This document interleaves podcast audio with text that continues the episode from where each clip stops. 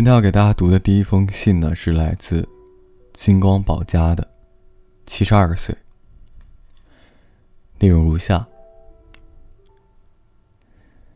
真是一封令人不敢置信的信，让我既惊讶又感动，身体颤抖个不停。九年前京都一别后，我没有一刻忘记过你。京都的一夜之爱。赐给我毕生无与伦比的珍宝。他现在小学三年级，名字叫做孝志。我沿用了你的名字。跟孝志一起生活，像有你在身边，让我觉得很满足的每一天。我原本不打算跟你说的，最后，却还是跟你坦白了。可是，究竟该不该把这封信寄给你的想法，在我心中激起阵阵涟漪。我无法抑制自己想再见你一面的冲动，然后像那夜那样，让自己的身心都融化在你的温柔中。可是另一方面，想与我珍藏的很好。只属于我一个人的珍宝。一起活在回忆中的想法，也影响着我，让我的心摇摆不定。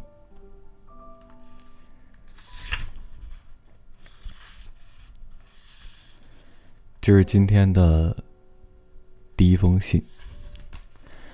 今天的第二封信呢，来自一位四十九岁的，名字叫做森藤静一。题目是：对小我两轮的女孩说 “I love you”。不表达出来，似乎没办法开始，所以我只写下 “I love you”。或许要主动开口说这些肉麻的话，让我觉得很犹豫。想到他小我二十四岁这一事实，不禁想着。对我这种已婚人士而言，她的年龄都快可以当我的女儿了。难怪爱捉弄人的朋友还消遣我说，这是犯罪行为。我一直都认为我们的前途堪虑，虽然光想着是不会有开始的，可是还是禁不住的担心自己，还有家人。人生等，将来会起到什么样的变化？我常自问自答：自己是为了填补失去母亲后的空虚，才会跟他在一起的。有时候会骂自己，说自己是不是想在爱与自己撒娇的人包围下，过为所欲为的生活？看着他的大眼睛，似乎能在他的眼眸深处。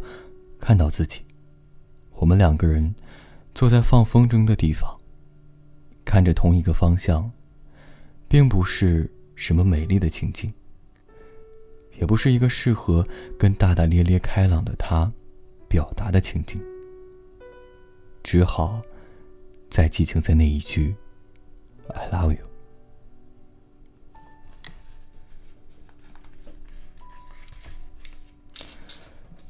这就是今天的两封信，送给听到的人，提前和各位说一声晚安，一夜好眠。